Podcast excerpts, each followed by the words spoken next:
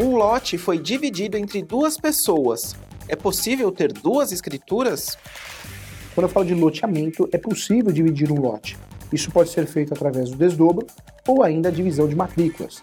Você poderá, com facilidade, separar essas matrículas. Lembrando que pode ser feito, deve ser feito uma topografia atualizada para que você consiga isso com mais facilidade.